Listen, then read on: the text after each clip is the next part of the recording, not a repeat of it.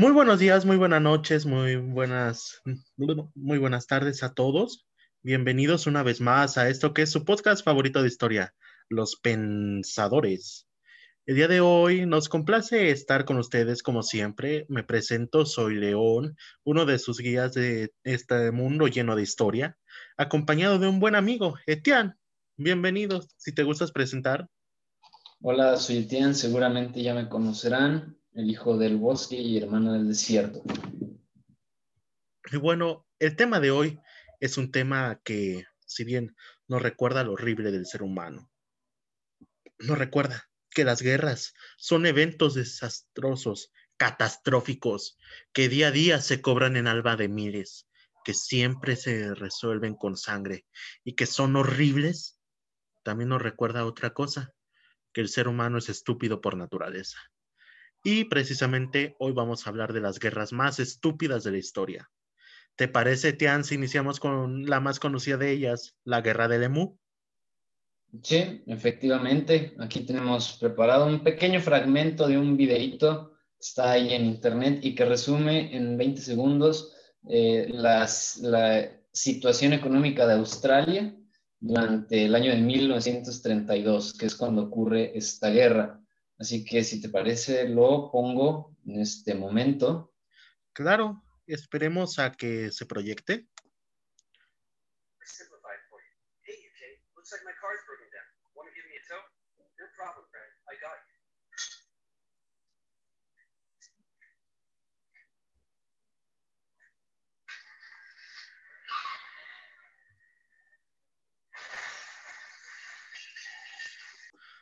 Bueno, ¿Qué nos resume este video?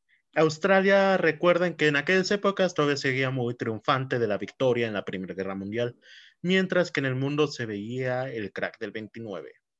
Eh, Gran Bretaña era quien manejaba el comercio de las colonias que ellos tenían y por un gran impuesto sobre el oro y más impuestos que tuvieron, ese, ese video resume muy bien la estadística que tiene en economía en aquellas épocas. Pero ¿Qué pasó ahí? Eh, para los hombres trabajadores, por hombres me refiero también a mujeres, no soy machista, solo que hombres es general, eh, tenían una de dos, o se quedaban en el campo o iban a buscar trabajo a la ciudad. Y como Australia es enorme y el campo está realmente poco explorado y es una muy pequeña parte la que concentra al 90% de la población, entonces decidieron quedarse en el campo. Pero ¿Qué fue lo que pasó? Oh, apareció el demonio más terrible para los australianos. Si ustedes creían que en Australia se veían las peores cosas como una, no sé, a una persona siendo devorada por un cocodrilo, siendo devorado por una serpiente, siendo devorada por una araña, siendo devorada por un águila y siendo devorada por Mel Gibson, esto va mucho más allá de eso un emú. ¿Y qué es un emú? Es como un avestruz, pero más grande, más gordo y más veloz. Estos emus ocasionaron muchos problemas porque acababan con la economía de todas esas personas que no pudieron mudarse a la ciudad. ¿Y qué fue lo que se les ocurrió?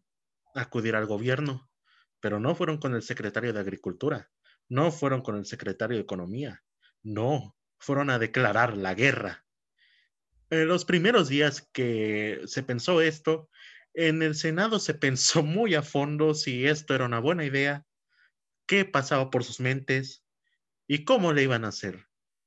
Desde el momento que yo hubiera escuchado que alguien quiere hacerle una guerra a un emu, mi más sentido pensamiento fue haberlos mandado al psiquiatra. Pero esto no fue la ocasión de los australianos. Los australianos primero pidieron permiso se les concedió. Y cuando el secretario de defensa fue al Congreso para decirlo, todos enloquecieron. ¿Cómo se le ocurría maltratar a la ave nacional? Él dijo, descuiden, con las ametralladoras no son, no van a sufrir. El Congreso respondió, ¿ametralladoras? ¿Qué te pasa? ¿Cómo?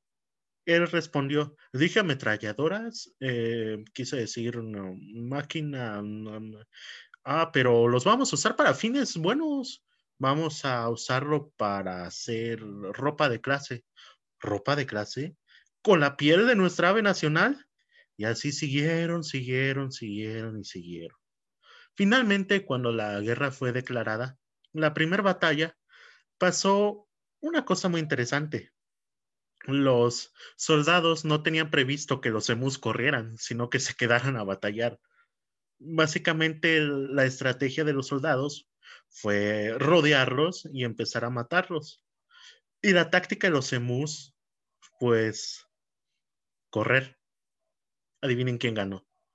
Los emus. No sé si hasta ahorita quieres hacer un comentario sobre esto. La verdad, yo no puedo soportar esta cosa tan absurda y eso que es de las menos absurdas que tenemos el día de hoy preparado. De hecho, sí es de las menos absurdas. La última, que seguramente algunos ya sabrán de ella, también es mucho más graciosa. Pero hablando específicamente de esta guerra de, de Lemú, pues ya se ha vuelto parte de la cultura popular, ¿no? De la cultura de los memes de historia, la cultura de los memes de, de historia militar, que pues prueba, ¿no? Como en muchas otras ocasiones, el hecho de, de, de, qué grado llega el, ya ni siquiera la ambición, la, la envidia del ser humano, sino pues eso, ¿no? La idiotez, la estupidez. Y sí, efectivamente, se dan casos en donde pues, hay sobrepoblación de animales en distintas partes del mundo y se tiene que recurrir a la caza, no a declararles la guerra.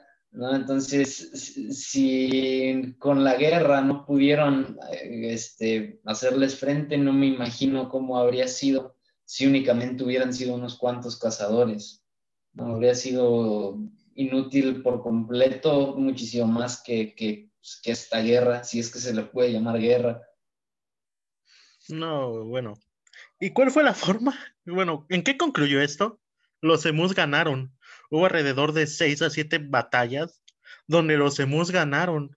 Se confirmaron alrededor de 50 bajas y más de 50 mil cartuchos de metralleta usadas. Fue, fue una guerra que que, wow, Australia es otro mundo. Nos quejamos de Japón con sus monas chinas y realmente Australia no es muy diferente a ello. Pero, ¿cómo se solucionó el problema de los emus? El gobierno dijo, no vamos a gastar en una guerra, mejor el presupuesto que vamos a usar para la guerra hay que dárselos a ellos. Y sacaron un anuncio que decía, advertencia, a partir de ahora, por cada emu que cases, el gobierno de Australia te va a dar 50 dólares. Y así fue como cada uno empezó a cazar, a cazar, a cazar, a cazar. Y se les ocurrió una grandiosa idea, algo que revolucionó al mundo. Usar una valla. ¡Guau! Es, es como, me están robando un ave. ¿Qué debo hacer? Poner una valla declarar la guerra. Declarar la guerra. Y cuando no funciona declarar la guerra, poner una valla. Es decir, no, no entendemos cómo es que, qué, qué cosas usaban en Australia o por qué pasó eso. Pero como ya les dije, es de lo menos absurdo que vamos a tener hoy. Así que, ¿cuál es la siguiente guerra que nos espera hoy, Etienne? Ah, pues una que si bien eh, la causa del conflicto fue en realidad como la gota que colmó el vaso. Eh, ya habían antecedentes de, de, roces entre ambas naciones. Estamos hablando de la guerra del acento, el asiento, perdón, conocida también en el mundo angloparlante como la guerra de la oreja de Jenkins. Esta guerra se dio entre el Reino de España, el Imperio Español y el Imperio Británico de los años 1739 a 1748. ¿En qué contexto nos encontramos? En la época de los piratas, para que nos entiendan, ¿no? En la época de los piratas del Caribe, que van en sus barcos y roban, asaltan otros barcos de la Armada Real y así. Pues, Aunque realmente mucho de eso jamás ocurrió, pero sí, no hay que arruinarle los sueños a Jack Sparrow. Ajá, pero bueno, esta guerra, como digo, fue causada por un, un, un, acontecimiento que vendría siendo lo que colmó eh, este, estas tensiones entre el Reino Unido y España. ¿Cuál fue la razón para que el Reino Unido le declarara la guerra a España? Que eh, durante una expedición británica cerca de las costas de Florida, un, barco español ah, tomó este, este barco inglés como lo percibió como amenaza, captura el barco y al capitán inglés que iba al, mando de, este, de este barco se le corta una oreja como advertencia. Y el, capitán que, español, en este caso que fue el que ordenó hacer esto, llamado Juan León Fardiño, le, corta la oreja, según lo que, lo que Robert Jenkins declara ante el, ante el Parlamento británico, le corta la, la oreja y le dice, ah, antes de, dejarlo ir con sus hombres, cito textualmente, ve y di a tu rey que lo mismo le haré si a lo mismo se atreve. O sea que insinuando que, que pues, le iba a cortar la oreja también al rey de Inglaterra si se le ocurría entrar en territorios españoles. Obviamente esto fue tomado como, oh, no mames, oh, insultó al rey, no, no, no, sí, vamos a declararle la guerra fue la, causa porque al final de cuentas en España e Inglaterra ya tenían bastantes años con, conflictos territoriales en lo que, en lo que eran sus, sus, antiguas posesiones en las Indias Occidentales, es decir, el Mar Caribe. Y no solo eso, también había conflictos entre España y el Reino Unido, cuando España, como ya sabemos, eh, era, eh, este, tenía injerencia y la Florida era parte del imperio, lo que hoy es el estado de, Florida. ¿Cuál es el estado en la actualidad que colinda al norte con Florida? El estado de Georgia, que en ese entonces era una colonia inglesa.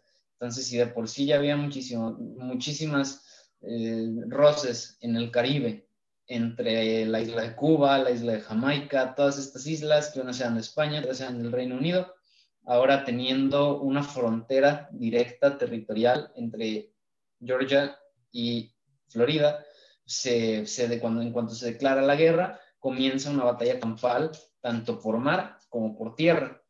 Ah, se, eh, está registrado que precisamente los españoles quisieron pasar, quisieron invadir Georgia con, con sus hombres, con el, ejército, pero fueron ah, detenidos por, como, en ese entonces eh, la colonia de Georgia era muy pequeña, todavía no tenía el estatus que alcanzó una vez que, se independizan las 13 colonias, no había mucho poderío militar eh, inglés, así que cuenta la historia que un puñado de inmigrantes escoceses e irlandeses que llegaron a, a las tierras de ahí, junto con un, un contingente de indígenas de la región, eh, fueron como contratados como mercenarios por el, por el Imperio Británico para que defendieran esta colonia. Y al final de cuentas, esta guerra pues sí duró casi 10 años, no, no fue cualquier cosa.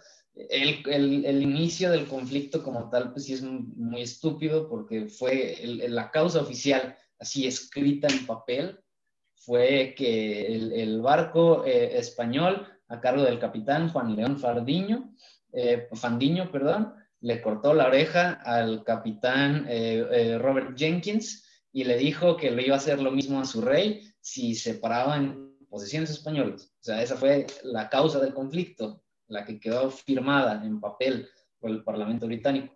Pero obviamente... Como, Van Gogh con Rasputin. Para que no sepa, Van Gogh, Rasputin Em, bueno, a Rasputín cuando le dan muerte, le cortan el pene. Y el pene de Rasputín sigue hoy en día en, exponiéndose en un frasco en un museo ruso. es una de las cosas más bizarras en la historia es de conservar sus ojos que decían que se podían poner negros, es de su cabeza, su cabello, sus túnicas, no, su pene. Es como, traían hambre. ¿Qué, qué, qué onda con eso? Según, eso según eso dicen que, que, se lo cortaron porque tenía O sea, como era, decían que tenía poderes mágicos hacia acá. Y, y pues como, como ya todos sabemos, no nada más a la, a la reina de Rusia, sino también, sino también a, a, a, muchas otras mujeres de la corte, tenía como una especie de, de, de, de poder de manipulación mental y por eso todas las mujeres lo querían. Entonces creían que su pene era como una especie de, de objeto mágico que iba a otorgar así como no sé, está, está bien rara esa historia, pero pues da risa. Porque es como, dijo, como dijo el chavo el 8, es varita mágica, no bomba atómica. Ajá, básicamente. No, pero volviendo con la guerra, fue, no podemos tomarnos muy en serio este tipo de conflictos. Sabemos que mucha gente que murió, pero no.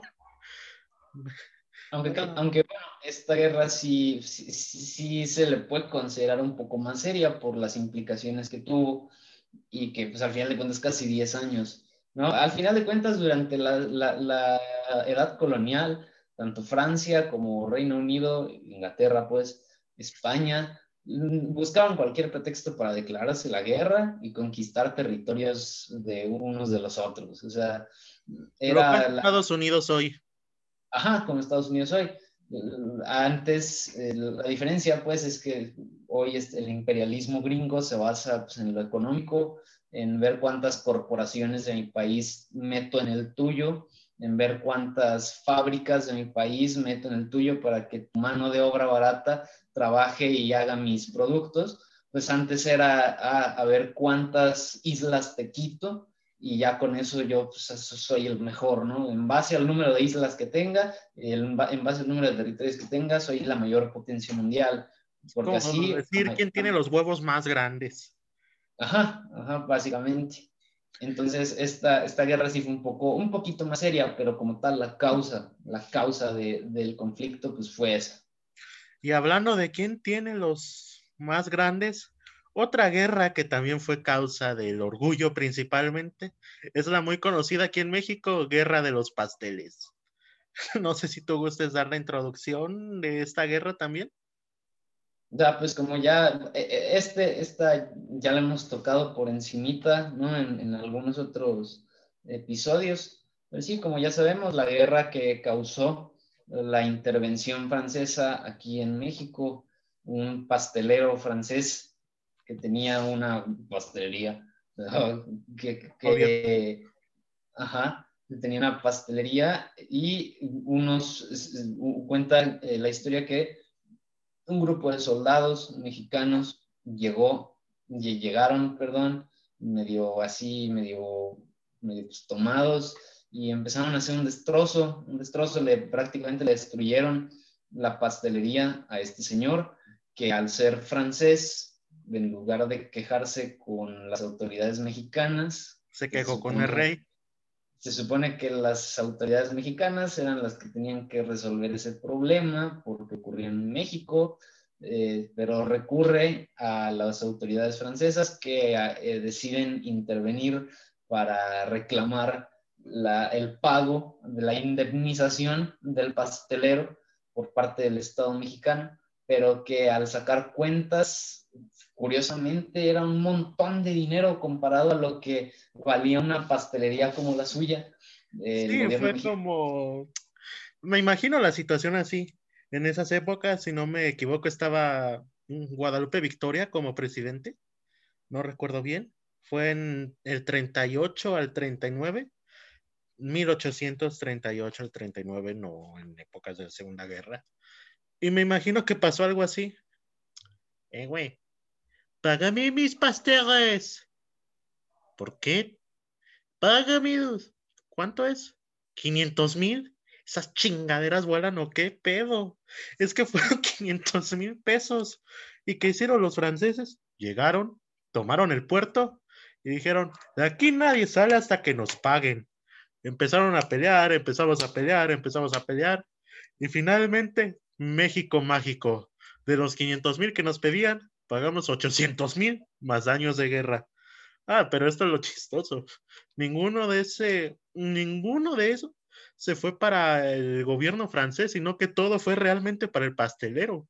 Fueron 800 mil pesos para unos 12 pasteles que se hubieran comido a lo mucho.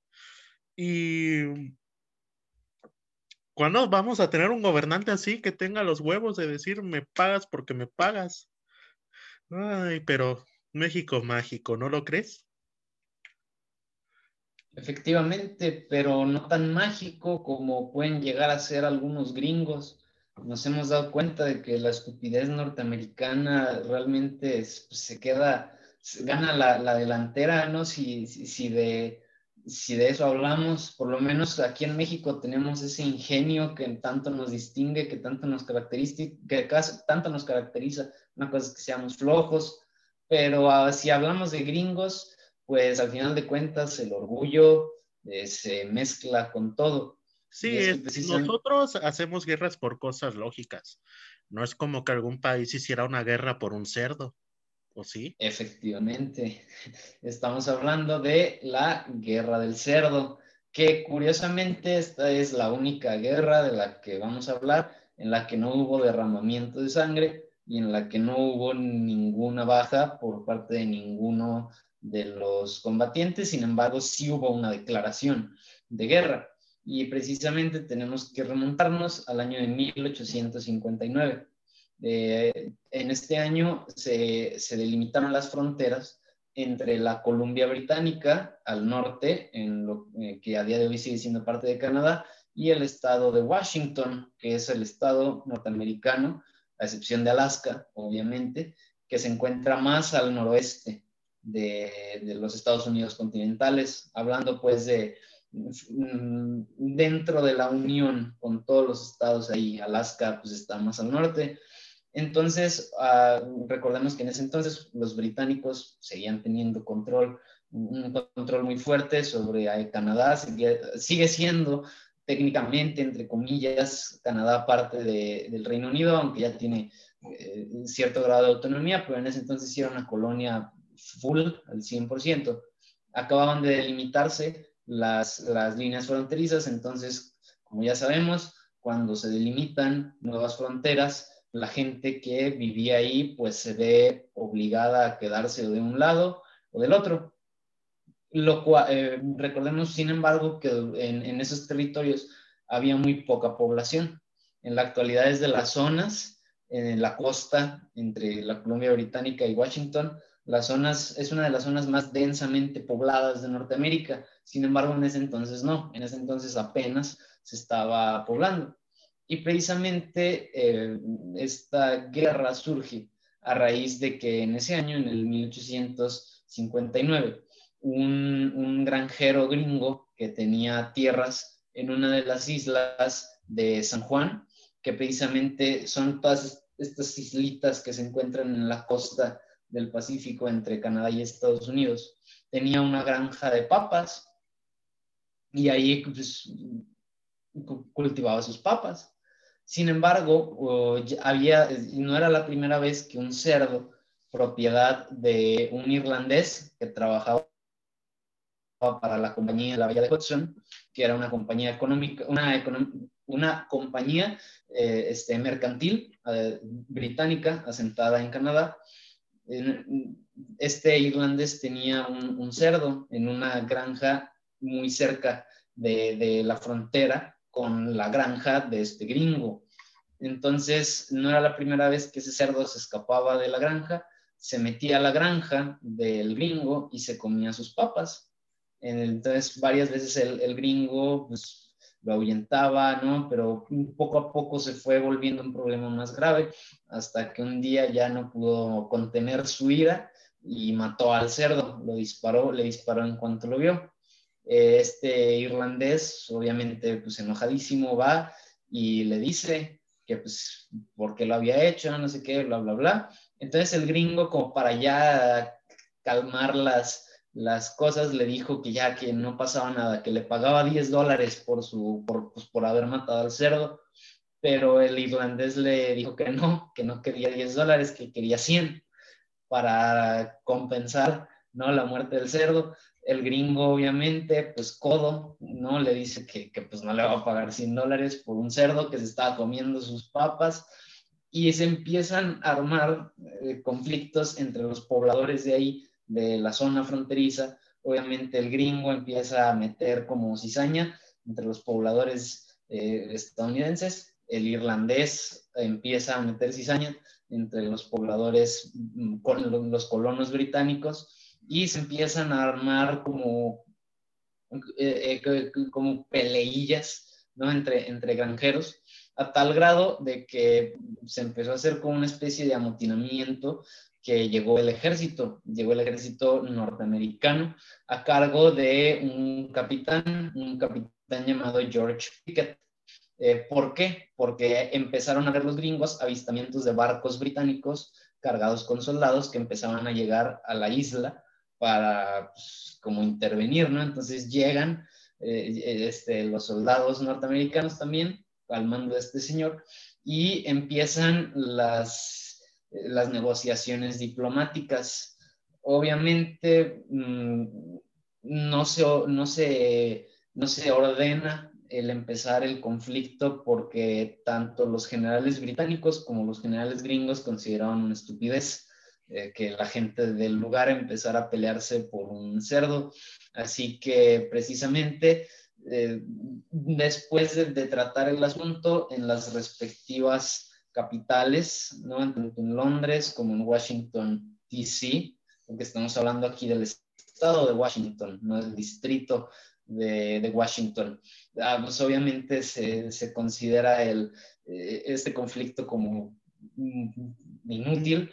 Al final de cuentas se llega, se llega a un acuerdo entre, a las, entre los, ambos granjeros para que ya se, olviden de eso y se retira, se ordena el, este, que, ambas tropas se retiren. Sin embargo, estuvo a punto, estuvo a punto precisamente de, ser eh, una guerra durante casi, casi 12 años de, de, tensión, ¿sí? Porque si bien nunca se declaró oficialmente como guerra, la población del lugar está como muy rejega una a la otra.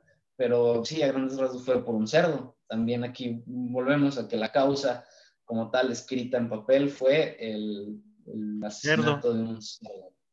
Así. Creo que eso de las autoridades de determinar que era muy estúpido para una guerra es lo más lógico que vamos a ver durante este video.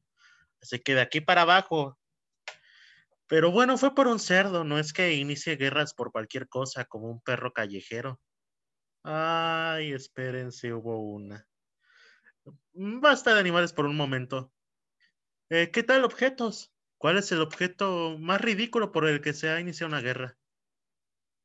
¿Una cuchara? ¿Un salero? ¿Una consola de videojuegos entre Sega y Nintendo? No una cubeta, un balde, con el mismo que ustedes trapean, con el mismo que hacen el quehacer, con un balde inició una guerra. Pero ¿cuál es el contexto de esto? Era alrededor del año 1325. En aquellas épocas, el Sacro Imperio Romano Germano, que de sacro, ni de imperio, ni de romano germano tenía nada, estaba en una disputa social. ¿Por qué? porque había un tratado muy raro por ahí. El Papa podía deponer al emperador, o sea, quitarlo, y el emperador podía hacer lo mismo con el Papa.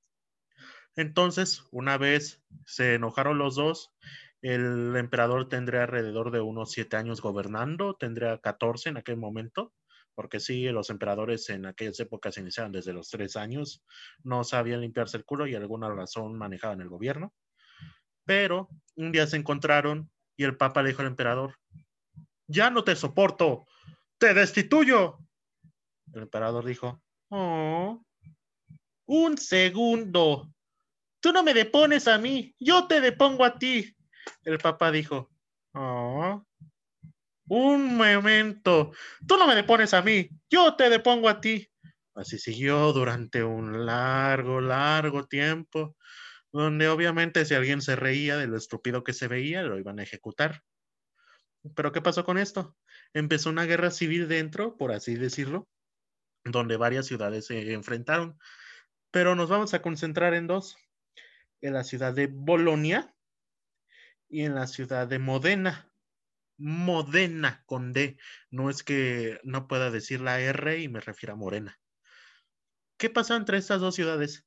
Ya tenían mucha tensión, ya se estaban peleando desde hace varios tiempos.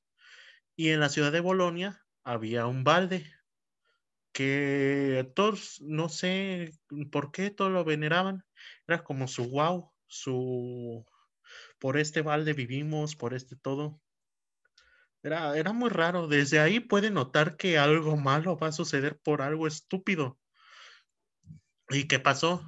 Cuando inicia la guerra, la ciudad de Modena se acerca a Bolonia y empiezan a pedir que se retiren. Las personas empiezan a tratar de negociar de paz, pero entonces unos borrachos en la noche se robaron el balde.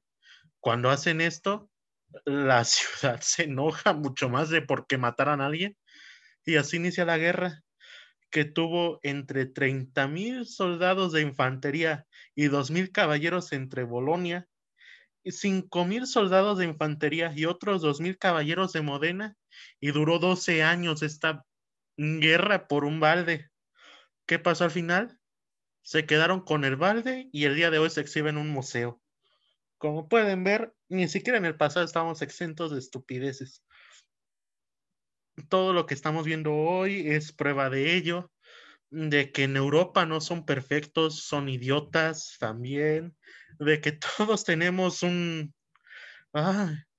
pero bueno, supongo que debe de haber algún otro conflicto igual de estúpido, ¿no, Etienne? Así es, si no, si no recuerdo mal, creo que quedan únicamente dos, bueno, a no ser que, traigas otro más por ahí. No oh, bueno. La guerra de las cabras es uno de los que nos queda.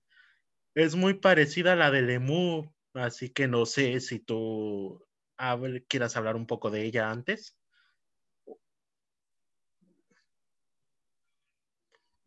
¿O prefieres que yo diga la información? Bueno, si ¿sí, me escuchas? ¿Me escuchas? Sí, sí, te escucho. Es que se trabó, se trabó un poquito. ¿Qué decías? Eh, que si gustas tú dar un poco de información antes sobre la guerra de las cabras. Es que yo no, yo no sé al respecto de esa guerra, nada más la he escuchado, pero no sé en dónde fue. Bueno, cómo sucedió.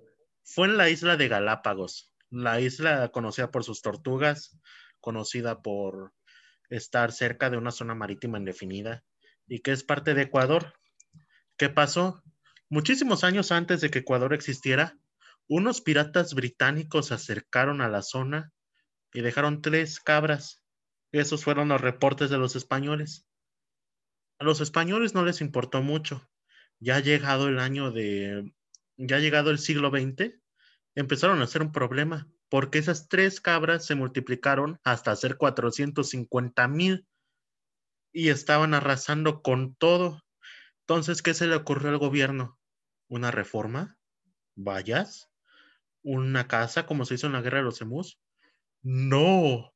Le pidieron a Israel 20 helicópteros Apache armados y eh, sacaron a flota sus mejores cazadores para matar a las cabras.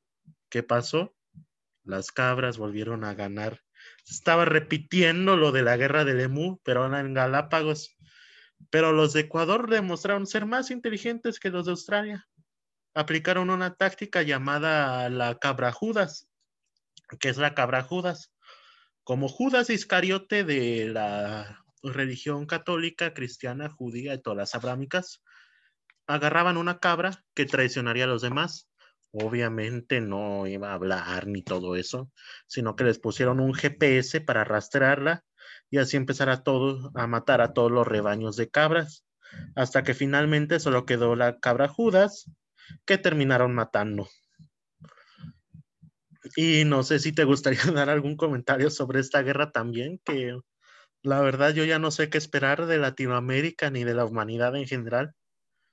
No, pues que definitivamente da para muchas bromas, da para muchos memes, pero bueno, por lo menos supieron planificar una estrategia mejor que en Australia, ¿no? Digo, al menos se llevan eh, un poquito más de, de sentido común, ¿no? de coherencia a la hora de pensar, pero eso no quita que siga siendo pues una, una jalada si nos ponemos a pensar, porque si se supone que los ingleses dejaron únicamente tres cabras y después se, pues, se multiplicaron a tal número, quiere decir que, que se reprodujeron entre familia y crearon toda una especie de cabra genéticamente todo así un, una defecio. Si al final de cuentas se reprodujeron entre hermanos y padres e hijos, bueno, por lo menos, no era eh, digamos que a lo mejor, ajá, eh, eran cabras regias, por lo menos eso es otro, otro detallito ahí interesante, ¿no? Chistoso. Pero al menos esta vez ningún animal derribó un, un avión ni ningún helicóptero, mucho menos una casa, como vamos a ver a continuación. El, el, que nosotros consideramos el conflicto más estúpido de la historia por todo lo que implicó. Hablamos de la guerra entre México y Guatemala, si se le puede llamar a eso guerra. Muchos de ustedes habrán escuchado de esto un poco. ¿Por qué? Adivinen qué pasó. Unos pescadores mexicanos no se querían ir de Guatemala. ¿Qué se le ocurrió a Guatemala? Obviamente, son tres pescadores mexicanos. Vamos a mandar a 300 soldados y a dos casas. ¿Qué es lo peor que podría pasar? Cuéntales qué fue lo que pasó, Etienne. Ay,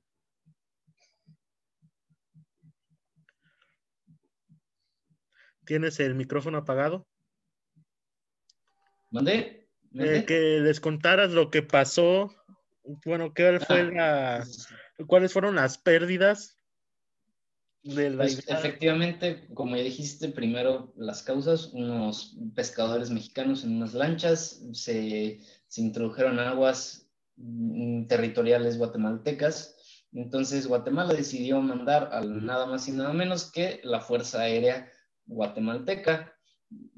eso sí, pues al ser naciones tercermundistas, pues el equipo no era el, adecuado, no era el más moderno y aparte la idea de mandar dos casas, dos aviones pues, de combate para interceptar a un grupito de pescadores mexicanos que fueron confundidos, esto sí cabe aclarar, con piratas, porque en ese tiempo Guatemala había estado denunciando que tanto piratas de orígenes mexicanos como taladores eh, ilegales en las selvas, en, la frontera eh, de orígenes mexicanos, habían estado pues ahí metiendo mano. Ah, sin embargo, pues estos sí eran pescadores de verdad, o sea, estos sí se metieron por accidente entonces, el gobierno guatemalteco manda estos dos aviones para pues, tumbar esta, este, de, e, estos, este, estas lanchitas y mm, al final de cuentas, mm, ¿cómo, cómo decirlo? Es demasiado estúpido siquiera para pensar que fue real. Un sopilote tiró uno de los casas. Un triste sopilote pudo contra la Fuerza Aérea Guatemalteca.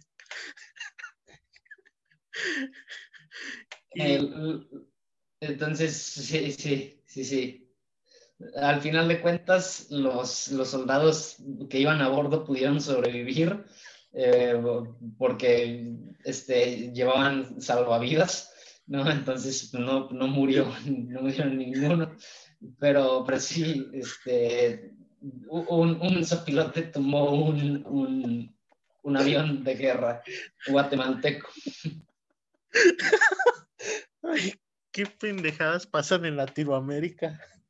Bueno, ¿y cuál fue el coste de los mexicanos en esa primera batalla? Un sopilote y se nos rompió una red de pescar mientras que los guatemaltecos perdieron un caza por un sopilote, el otro se dañó, y las tropas, y capturamos un soldado guatemalteco. Obviamente no hubo, eh, sí hubo pescadores muertos del, del, lado mexicano por los tiros que suponen de advertencia, pero pues sí se pasaron. Hubo tres, tres pescadores mexicanos muertos, eh, los demás pues quedaron levemente heridos. ¿Fueron 10 capturados también? Ajá, como digo, del lado guatemalteco no hubo bajas por parte de los soldados porque llevaban salvavidas, eh, pero, pero pues perdieron, perdieron, este, perdieron un avión, o sea, un avión completo por esa situación, un avión que pudo haber servido en otro, en otro lugar, bajo otro contexto, ¿no? Está, por un sopilote. ¿Te imaginas si Hitler hubiera sabido esto? La Segunda Guerra hubiera terminado diferente. Sí, sí, sí. Pero esto fue muchísimo después de la Segunda Guerra Mundial. No, y no sabíamos los poderes de los sopilotes como armas. Por eso ahora también usamos tlacuaches como municiones. no, pero, pero, esos están en peligro de extinción. Esos no hay que, esos no hay que usarlos. Mejor hay que usar ratas. ¿Cómo vergas un sopilote tiró un No, no me lo logro explicar. O sea, dicen que se, que se, que se estrelló en el vidrio entonces el piloto pues, se sacó de, de, onda y que, o sea, al estrellarse con el vidrio, pues obviamente lo alcanza a romper, no porque pues, el piloto estuviera acá bien, bien fuertote, sino por la, pues, por la fuerza, ¿no? Que, que, en la velocidad, por la velocidad a la que iba, entonces se estrella con el, con el vidrio, alcanza a romper partes del vidrio y se estrella todo el piloto así de, ¡Ah, y se, se, se, se, desestabiliza el avión y se caen, así de simple. Ay, mágico que es México. ¿Qué otro país conocen que le haya hecho de pedo por unos pasteles y hubiera perdido 800 mil? Que tiró un caza aéreo con un sopilote. Ay, qué mamá realmente si esto no tuviera registro, nadie lo creería. Bueno, no sabemos, no sabemos si era un sopilote mexicano o no, eso nunca se sabrá. Lo único que sabemos es que por lo menos tuvo como una especie de estatus de, de, vengador hacia los pescadores que fueron atacados por los cazas guatemaltecos. Fue el karma, el karma para el gobierno guatemalteco.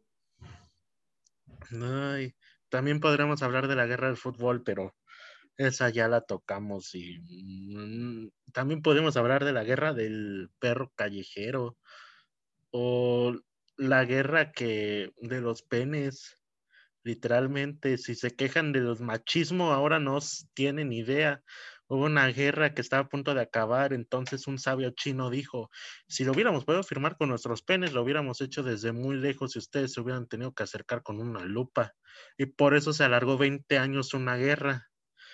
Podríamos hablar sobre la guerra de la silla de oro, la guerra de los 30 minutos, pero ya es cuestión de cada uno de ustedes, nuestros escuchas, que decidan ¿Cuál es la guerra más estúpida de la que hablamos hoy o de la que ustedes tengan conocimiento? En mi caso me quedo con la última. Ese sopilote es un héroe para México. ¿Y tú cuál opinas que fue la guerra más estúpida de las que hablamos hoy, Etienne? Pues pienso que probablemente no sea ninguna de las que hablamos hoy debe de haber alguna que haya sido tan, tan estúpida que ni siquiera se molestaron en, en registrarla. alguna guerra que fue tan, tan estúpida que, que, los que participaron o los posteriores descendientes dijeron que esto queda en el olvido. Debe haber algo ahí que nunca supimos y por, por su carácter pues, tan, tan surrealista, ¿no? Pero pues si hablamos de, de, las que hoy mencionamos, pues sí, creo que esta última, que no fue guerra como tal, simplemente fue un conflicto. O sea, sí se le considera pues relativamente fuerte porque el gobierno mexicano suspendió relaciones diplomáticas con el gobierno guatemalteco, entonces para que un país haga eso, pues sí está, está un poco tenso el ambiente. Pero como tal, pues ya después no pasó a mayores. No fue guerra como tal, pero pues sí, sí, está chistoso, muy chistoso. Mucho. También podemos hablar de cosas más idiotas como cuando, no recuerdo si fue en China o Japón, que el sol estaba muy brillante, la gente empezó a lanzar flechas hacia el cielo y terminó matando a 100 personas. De lo que pasó con la guerra de los mundos, que la gente de verdad pensaba que había alienígenas y empezó a matarse entre ellos.